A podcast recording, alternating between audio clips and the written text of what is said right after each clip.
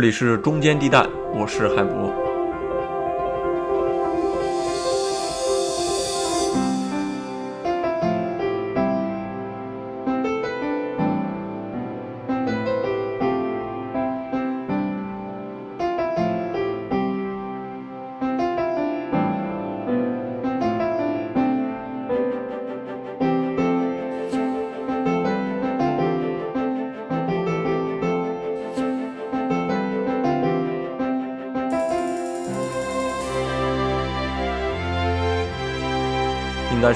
非常熟悉的背景音乐了，Newsroom 的主题音乐。那上期呢，我们聊的是中国电影跟政治有关的一些事儿。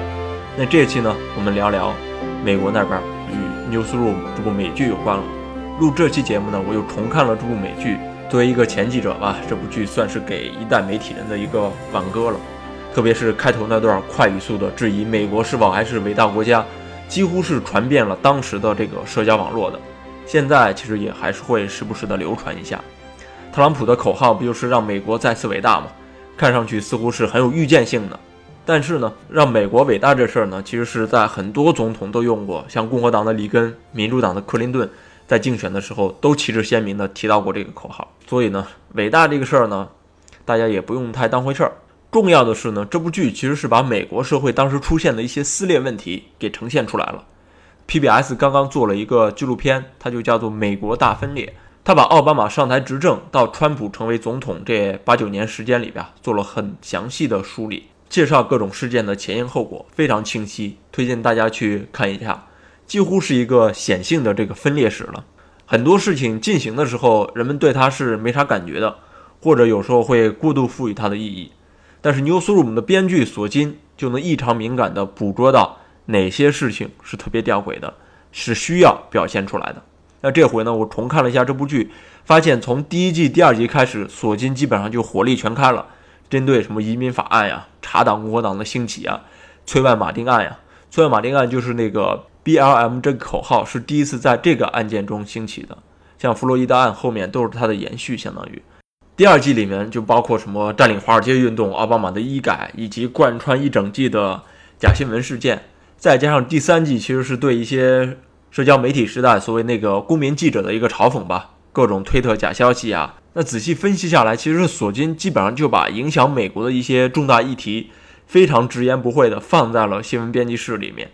毕竟他这是一个与新闻有关的剧嘛，那就直接以新闻的形式表达自己的观点。啊，索金之前就是《白宫风云》的编剧，他其实就是政治剧出身的，政治剧强调的就是我的政治观念的输出嘛。再加上呢，这部剧是在 HBO 上的，HBO 是美国的精英电视台嘛，政治观点是中间偏左的，正好契合了两者之间的观念。另外呢，这部剧是在二零一二年六月份开播的，一二年是一个什么年份呢？对美国来说，相当于是个政治大年了，因为选举年嘛。到咱们这儿老说这个逢九年是吧？逢九年是一个特别敏感的年份，美国也一样，到了大选年就会出现一大批的政治类型片。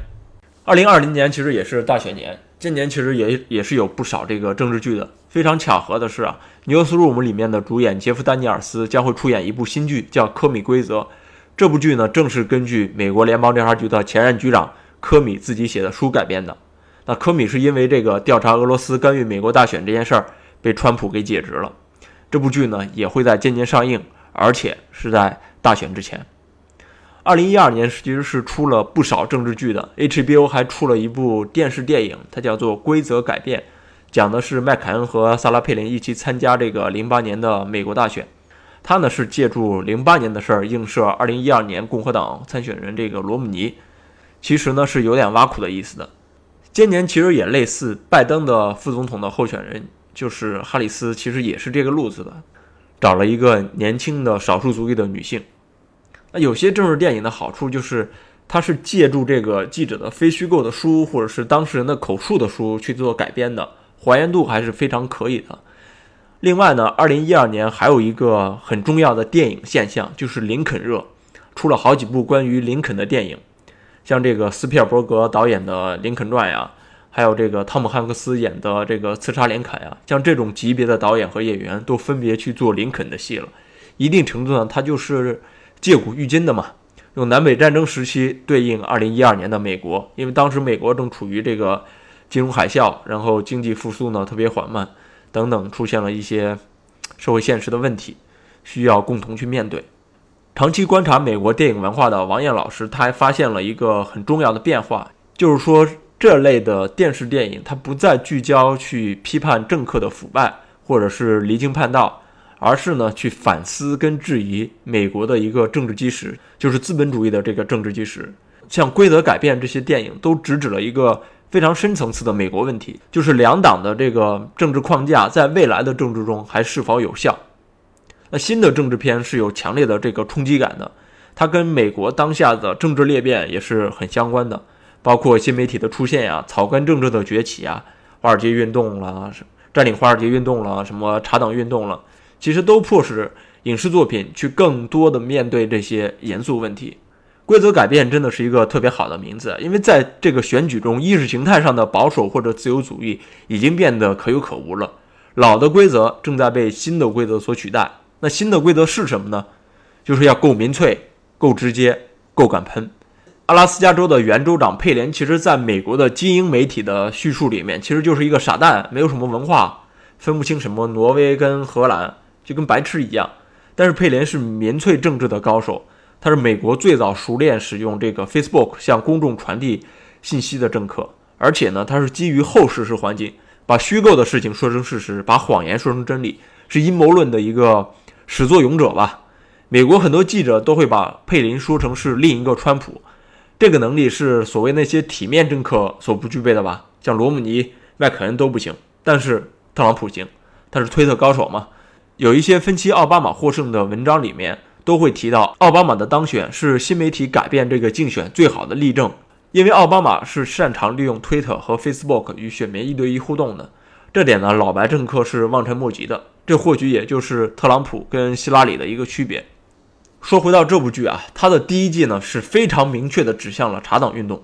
茶党运动当时在美国有多重要呢？它几乎就是美国大分裂的一个开始。它影响的后来川普的上台，然后造就了现在混乱的美国。这部剧里面曾经采访了一位共和党的国会议员，就是虚拟的方式啊，他还是这个副党鞭，属于老共和党人，建制派吧。但是他在初选中败给了一位牙医，原因是因为什么呢？民调专家告诉他回答错了一个问题，是什么问题呢？这个问题就是奥巴马是社会主义者吗？他回答是。我虽然不认同他的治国理念，但说他是社会主义者、马克思主义者，或者是肯尼亚人，这完全就是存心找事儿的，装疯卖傻拉选票，太疯狂了。如此下去，国家将会面对一个不讲理的反对党。我是重看了这段，和特意把这个台词给记下来了。这完全就是索金自己政治观点的输出，也是因为当时查党是越走越极端，那越极端呢，就越有人跟随。把奥巴马说成是这个什么肯尼亚人或者是社会主义者是非常有市场的，而且呢还把他刻画成是什么列宁一样的人。《经济学人》杂志的总编和他长期驻这个华盛顿站的同事，在2008年合写了一本书，它就叫做《右派国家：美国为什么独一无二》。他们在书里很有意思的就提出了，美国本身就是一个右派国家，保守主义是美国之本。因为在2014年的时候，他们还重新写了一个序言。其中呢，也特意着重强调了这个查党这场民粹运动的核心人员呢，其实是受金融危机影响的一些中产阶级，也是保守派中的保守派吧。虽然他们自称是这个自发组织的，但背后还是有大财团的赞助，就是大名鼎鼎的这个科赫兄弟。共和党呢，本来是想利用查党的基层的活力，但是呢，弄巧成拙，查党进入共和党之后，就把其中的一些中间派、建制派都给踢出局了。美国政治史上很惊人的一个场面，就是奥巴马在众议院演讲的时候，下面的共和党议员大声地说 “You lie”，就是你说谎。放在之前呢，两党领袖都会要求他去辞职，因为这是很丢脸也是很蒙羞的事儿。但结果呢，他一夜之间拿到了几百万美金的政治资助，这其实就助长了这种对抗意识，对抗才有成效，对抗才能拿到资金、拿到资助。直到今天，拍查党的影视作品还是很少的。像索金这样能够在当时就深刻的预感到变化的人，也许是有，但是拍出来的真的就只有他了。另一边的民粹是底层左派的占领华尔街运动。其实占领华尔街运动跟这个茶党是美国社会一体两面的一个对应。Newsroom 第二季还是对华尔街运动其实是做了一些调侃的。索金台词写的就是说，你占领华尔街运动让茶党不再难堪了，因为茶党是在撰写法律去改变这个美国，而你们呢只知道在举牌子。现在看呢，占领运动确实是失效了，茶党运动呢却深深介入到了美国社会的现实里面，影响力真的是没法比的。经济学人的作者在序言里特别还提到，奥巴马执政这些年呢，分裂是一直在加剧的，社会中的保守主义者和自由主义者在分裂。鹰派和鸽派在分裂，体面的乡村俱乐部和民粹主义者在分裂，知识分子和脱口秀甚至都在分裂了。分裂已经成为描述美国当下最精准的词汇了。连奥巴马自己之前也都说，如果你只看福克斯的新闻，你看到的世界完全不同于《纽约时报》所报道的现实。那福克斯原本是追着奥巴马屁股各种报道负面的。有部美剧叫做《最响亮的声音》，其中还涉及到的这个福克斯的老板默多克跟他的 CEO。罗杰·艾尔斯，还有奥巴马在私下里斡旋整个事件。什么奥巴马是肯尼亚人，是穆斯林，是种族主义者，这些表述呢，都曾经堂而皇之的出现在福克斯电视台上。那《Newsroom》这部剧其实就是说的新闻媒体的事儿嘛。那在美国，媒体绕不开的就是政治，因为媒体这种介质的变化是高度影响了美国政治变动的，特别是这个大选。从六零年代电视直播进入到总统选举开始。这个总统候选人的媒体形象就变得异常重要了，因为在现代政治里，相当程度上是被虚拟化了。大选的另一层意义其实就是对媒体份额的争夺和媒体形象的一个比拼。最直接的就是一九六零年代尼克松跟肯尼迪的一个对决嘛。那当时风流倜傥的肯尼迪在电视演讲里面明显胜过这个尼克松的，他是赢赢得了很多女性的选票。其实呢，尼克松也不是不会表演。但是他跟这个肯尼迪比起来就是差远了。后来在他的自述里，他曾经说起，他之后参加这个电视辩论，就因为适时的落泪而让自己的这个支持率明显大增。但是呢，那次落泪呢，明显就是运用了自己学过表演的技能，而不是因为这个说到动情处了。所以说呢，表演是非常重要的。那电视呢，在当时是新媒体，那到了二十一世纪了，那就是传统媒体了。那现在的新媒体是网络，是 Twitter，是 Facebook。那 Newsroom 第三季呢，就是讨论的这个事儿，新旧媒体之间互相的博弈。那最后 ACN 电视网不是还卖给了一个所谓做互联网的一个老板吗？尼尔最后还跟这个做网站的那些人说，互联网是因人而异的。那索金看到了这些问题，但是给出的解决方案呢，或许是想象的过于美好了。那真实情况其实是另一番景象。我们先说这个当时的传统媒体啊。就二零零八年的选举，成为美国有线新闻台的一个分水岭。我们都知道，美国是三大新闻频道嘛，福克斯频道、这个 MSNBC 再加上 CNN，这三家有线台里面，福克斯就是保守的共和党阵地了。啊，MSNBC 呢偏向于民主党，CNN 呢是相对中立，啊，它的收视率也是最低的。零八年的大选几乎让三大台的收视率翻了一番。那同时呢，这些报道也是史无前例了，开始了极端化倾向。零八年之前，三大台还都在标榜自己所谓的客观。奥巴马就任总统之后，福克斯就取消了给民主党说话的科姆斯的节目。那 CNN 旗下这个偏向于共和党的所谓格伦贝克的电台，那就转移到了福克斯的新闻上。格伦贝克和拉什林堡几乎就是追着奥巴马骂的两个节目主持人啊，他们的节目也是重要的呃保守人士的基地了。所以在电视媒体领域，中立慢慢的就变得不存在了。因为中立意味着没有市场，没有收视率了。原本呢，电视是制片人跟编辑们把持这个议题的，聚焦哪件事儿啊，什么事儿上头条啊，哪些事要报道，哪些事不报道，这是编辑们说了算了。但是热点跟收视率改变了这个操作，这其实跟纸媒是有点类似的。说个挺有意思的事件观察吧，就是在二零一七年四月六号，特朗普命令这个发射了导弹轰炸叙利亚。这应该是大新闻了，后面还有一些跟俄罗斯相关的一些爆料，电视、报纸都在追着这些报道。但是到了四月九号的下午，美联航拖拽这个华裔医生陶医生下飞机的视频，开始在 YouTube 和推特上疯传了。第二天，也就是十号，CNN、福克斯、MSNBC 这三大电视网呢，继续在报道白宫的动态，没有提这个美联航这件事儿。但是到了下午，陶医生这个视频已经点击过亿了。各大新闻网就不得不撤换节目去转播这个网络视频了。到了第二天一早，MSNBC 的主播就抱怨说，这档节目本应该报道的是政治大新闻，但是今天呢，却讨论一个航空服务的纠纷。这里不是说陶医生这个新闻不值得报道啊，而是说你的议题设置已经不在你手上了，你就被这个网络牵着走了，变得特别被动。而相应的呢，就是数字媒体的灵活。这里呢，我们就不谈它什么有效的一面了，就更多说一下政治是怎么利用这个社交网络走向极端一面的。这里呢，就不得不提班农和他布莱特巴特这个网站了。这个网站呢，已经成为美国极右保守势力的一个大本营，也是各种假新闻的一个策源地吧。班农在当时是川普竞选团队里面做 CEO 的，基本上就是川普成为总统这出真人秀的一个总导演了。最近呢，是又被抓了，然后被保释出来。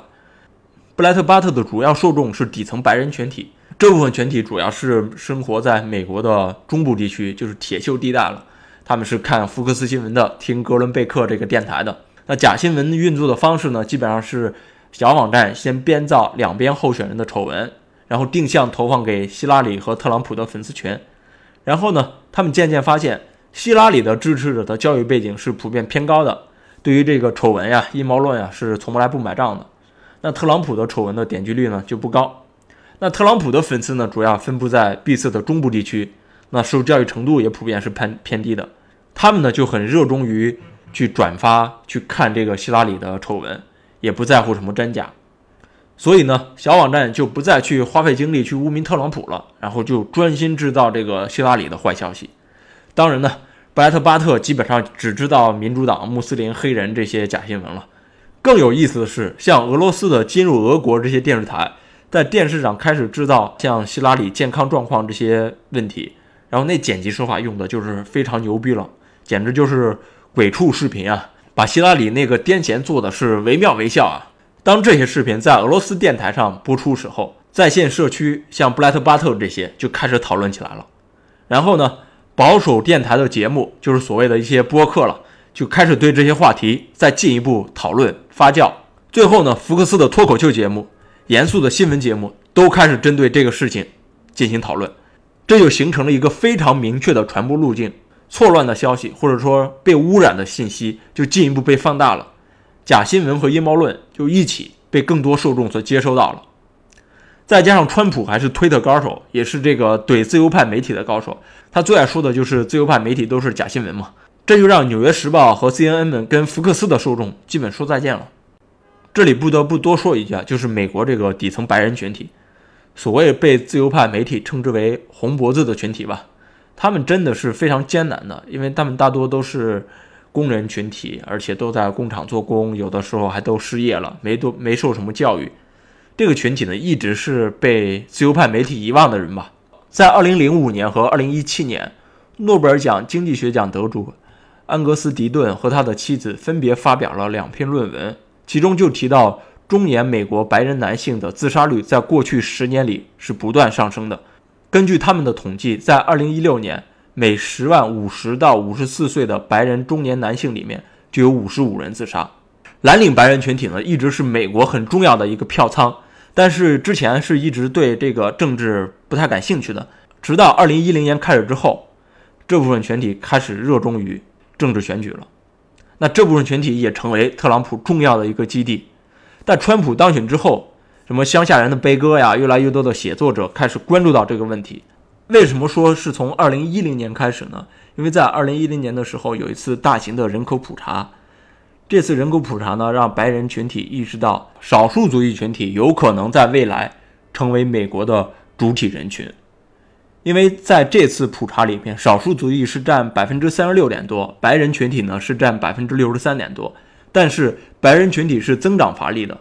从零零年到一零年这十年间，白人人口只增加了两百万人，但是非白人增加了两千五百万人。所以说，白人群体对于移民的增长是有一个天然担心的。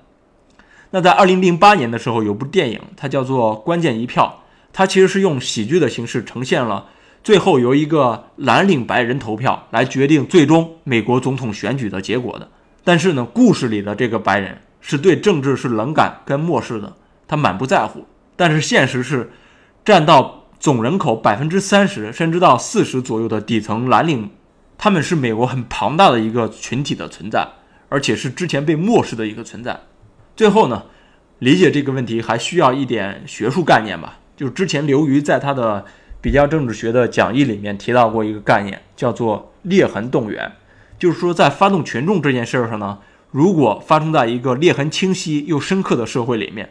政治动员就可能意味着裂痕的进一步扩大甚至撕裂。其实刚才说的川普这种网络动员的手段，的确非常快速，也非常有效的达到了效果。当然了，它也加速了这个分裂嘛。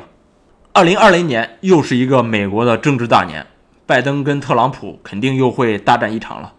川普的真人秀会不会结束，就得看这场政选了，也是值得好好关注一下了。好，这期呢我们就从 Newsroom 里面聊这些，下期再聊。